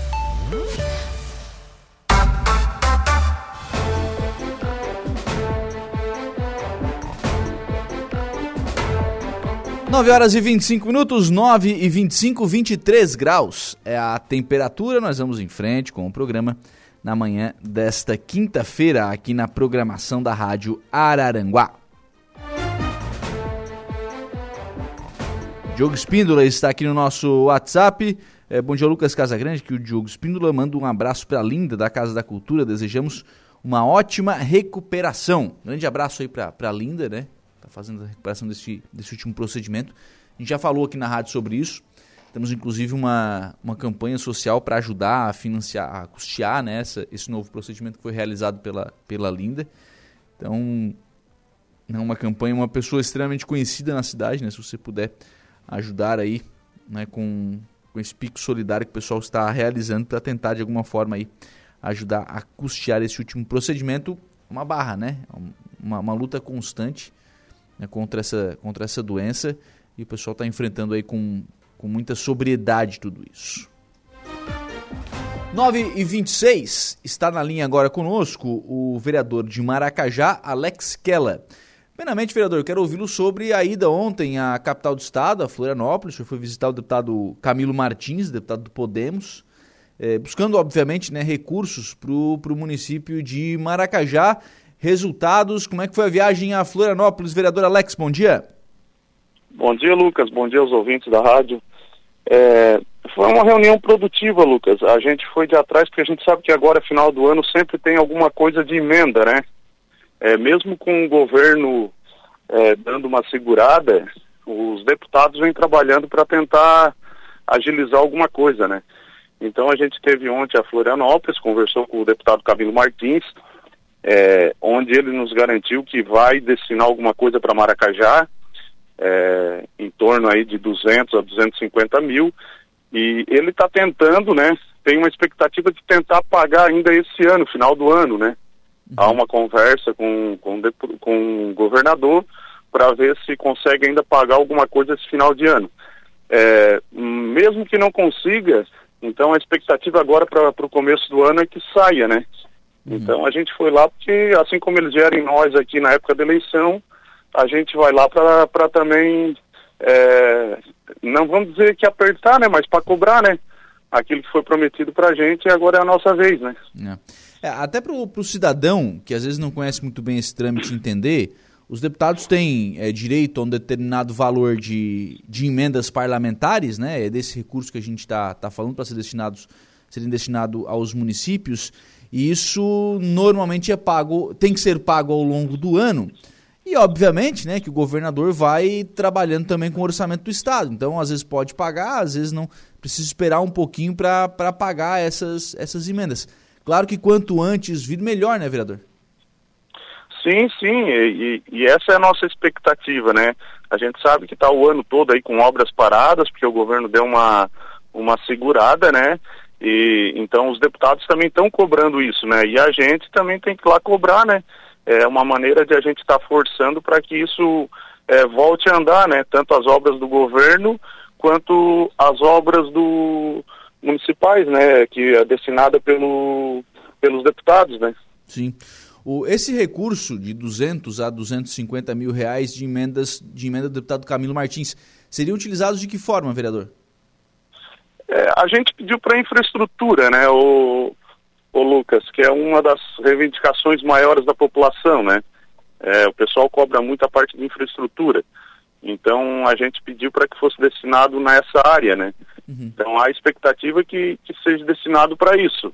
É, aonde colocar, então é isso a gente vai, vai ver na hora, né, qual o melhor local, né? Um local que possa atender, atender melhor o município, né? Então, é, agora, no, nesse momento, o importante é a gente conseguir essa verba, né? Aí depois a gente destina o local. Sim. Na, mas a intenção é no espigão da toca.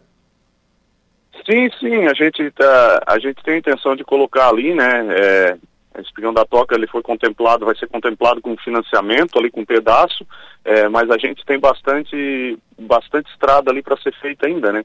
Então, com certeza essa será destinada para ali, né? E depois futuramente a gente vai estar tá buscando mais para outros lugares também, né? Sim. Por falar em espigão da toca, tem jantar dançante nesse final de semana? Sim, sim, Lucas, até já estendo o convite, né? Para quem quiser estar tá adquirindo, a gente ainda tem alguma coisa de pulseira. O nosso jantar acontece agora no sábado, dia 23. É o jantar típico, aquele de comunidade, né?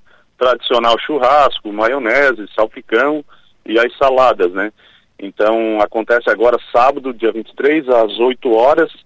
É, é um evento que a gente tenta manter todo ano, né? A gente mantém uma festa e também o jantar dançante, que é uma coisa tradicional do nosso lugar, né? Uhum. Então acontece nesse sábado.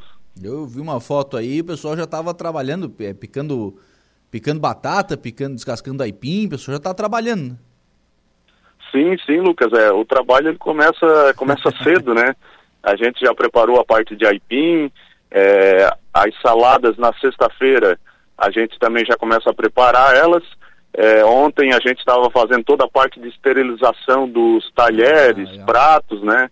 Para que, que no sábado a gente possa atender da melhor forma possível os nossos visitantes, né? Sim, tem que tá, estar tá tudo no, no brinco para sábado, né? Sim, sim. É, que a gente quer é que o pessoal venha e se sinta à vontade, né? Coma bem e saia contente. E para que isso aconteça, a gente tem, é um trabalho que começa é, meses antes, né? E agora no final aí vem toda a parte do, dos ajustes, né? Sim. Que é, é, a parte mais fina da coisa. Sim. Quem é que vai tocar lá, Alex? Nós vamos ter o, o toque musical, né? Que após, o bar, após a janta ali, a janta termina por volta das 10 horas e depois o toque musical vai, vai terminar à noite ali tocando as músicas ali para o pessoal estar tá dançando, se divertindo. Legal, legal. É, qual é o valor do, da pulseira e onde é que consegue comprar? Assim, Lucas, a pulseira ela custa 50 reais por pessoa, né? Criança até 12 anos não paga. E podem estar procurando todo o pessoal do CAEP ou alguém da, da comunidade Espigão da Toca que eles também vão saber indicar com quem adquirir as pulseiras. Pode estar adquirindo diretamente comigo, né? Uhum. Eu sou presidente ali do CAEP, né, coordenador. É, vou até deixar o meu telefone. Se alguém tiver interesse, é só dar um toquezinho que a gente leva até a pessoa. Legal. É o 489 99 26 37 20. Uhum. Então pode estar procurando pelo Alex aí que a gente vai estar levando as pulseiras para quem ainda quiser. É, lembrando que tem pouca coisa, né? A gente deve ter em torno de umas 50 pulseiras só sobrando. Então já está bem no limite. A, a, expectativa é de 600 pessoas. Então é, isso mostra que é um jantar assim que, que o povo frequenta, né? Porque realmente é bom. É, já é, já é tradicional, já tem, a, já tem o seu público garantido. Ô Alex, sim, uh, sim. o que, que vocês vão fazer com um recurso que sobrar desse jantar? Assim, Lucas, a gente já tem alguma coisa em caixa, né? E a gente vem trabalhando para trocar a parte de cobertura do nosso salão. Ele é um salão que tem mil metros quadrados, né? A gente tem a igreja já foi feita nova, tem 15 anos, então foi feita uma igreja nova com gruta e tudo, uma igreja assim bem bonita, está bem conservada. E a parte do salão, né? A gente precisa trocar a cobertura. Então a gente está tá arrecadando esses fundos para que o ano que vem agora a gente possa fazer toda essa cobertura nova para também oferecer uma segurança maior para quem, quem vem às nossas festas, os nossos eventos, né? Uhum. Então a ideia é trocar a cobertura ali, ali do salão. Porque é, é, essa é uma dificuldade, né? O que esses salões comunitários têm, né? Como não tem evento sempre, né? Você acaba tendo a, a questão da manutenção é preciso ser feita e por isso que as comunidades realizam esses, esses eventos, né? Sim, sim, a, a, gente tem, tem toda uma manutenção e ela custa caro, né, Lucas? E, e a gente sabe que assim, né, é, uma casa ou um salão, é, quanto mais fechado, mais manutenção acaba dando, né? Então, a gente tem que deixar ele em dia também para que quando tenha casamentos, que às vezes o pessoal procura, né, o nosso lugar, porque é um salão grande, é um salão bem bonito, é, e ele estando bonito, a gente consegue oferecer algo melhor também para quem vai utilizar, né? Uhum. Então é preciso trabalhar para manter esse recurso para poder fazer a manutenção, né? Legal. Vereador Alex Siquela, obrigado pela participação aqui no programa e pelas informações. Um abraço, bom dia. Opa, eu que agradeço, Lucas, e a gente segue à disposição. Muito bem, agora são 9 horas e 34 minutos. vereador Alex Siquela conversando conosco, falando aí sobre ida a Florianópolis, pedido de recursos, né? O deputado Camilo Martins, e também sobre jantar dançante com toque musical lá no Espigão da Toca no sábado em Maracajá. Vamos ao intervalo. Próximo bloco tem informação de polícia aqui no programa e também a transição para o estúdio 95.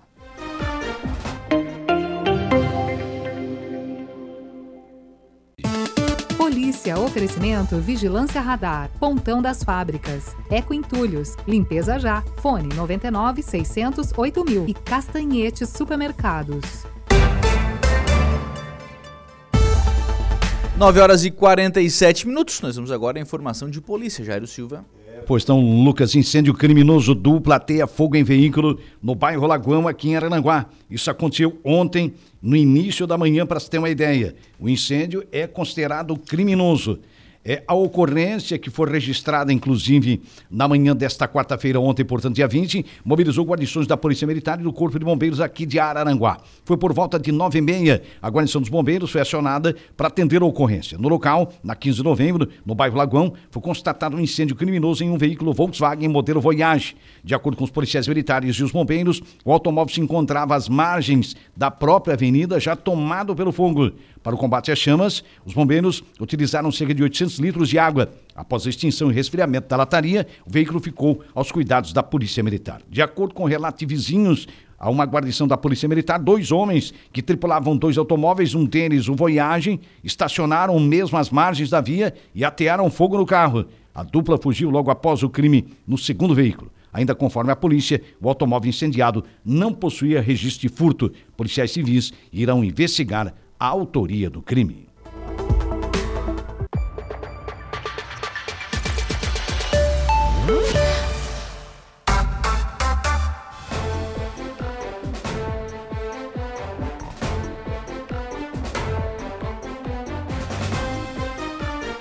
Muito bem, agora são 9 horas e 51 minutos, 9 e 51.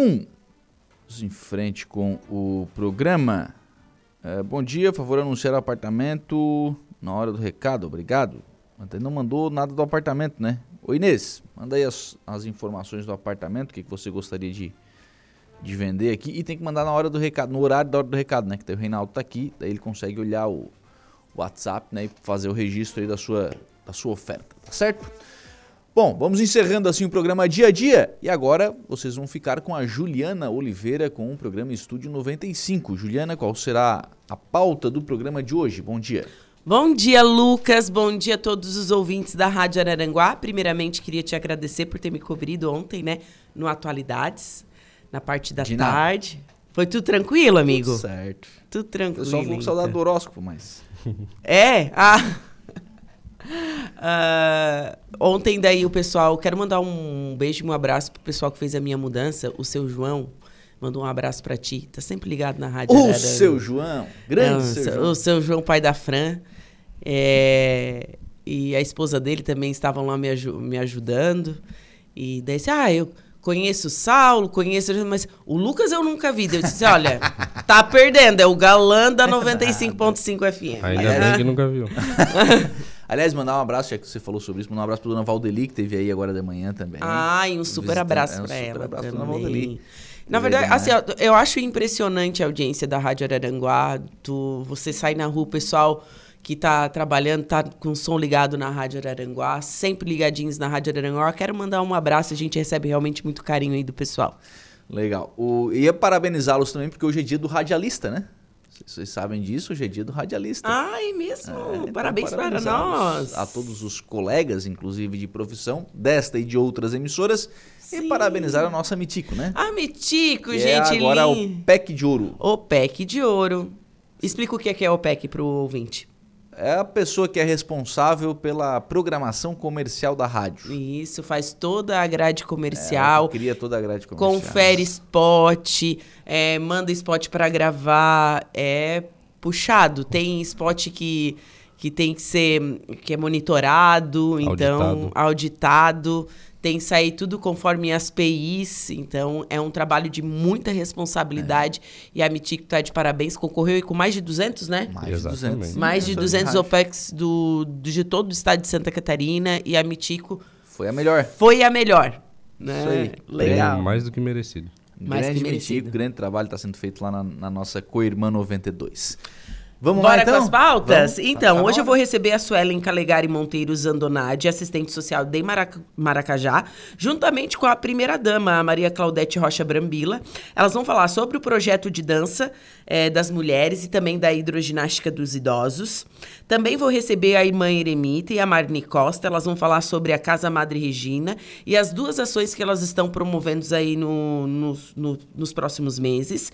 E também vou receber aqui no estúdio o diretor do Demutran, o Sandro Xavier, que ele vai falar sobre a Semana Nacional do Trânsito. Então, essas são as pautas de hoje do Estúdio 95. Muito bem, eu volto hoje às 18h30 na conversa do dia. Vocês ficam com a Juliana Oliveira e o Estúdio 95. Igor Klaus, bom dia. Bom dia, Juliana. Tudo bem? Tudo certo, tudo ótimo. Qual o destaque do Notícia da Hora? Bolsa Família, Caixa paga hoje beneficiários com o NIS de final 4. Mais detalhes você confere agora no Notícia da Hora. Notícia da hora. Oferecimento Giasse Supermercados, Laboratório Bioanálises, Rodrigues Ótica e Joalheria, Mercosul Toyota, Bistrô do Morro dos Conventos, Plano de Saúde São José e Camilo Motos.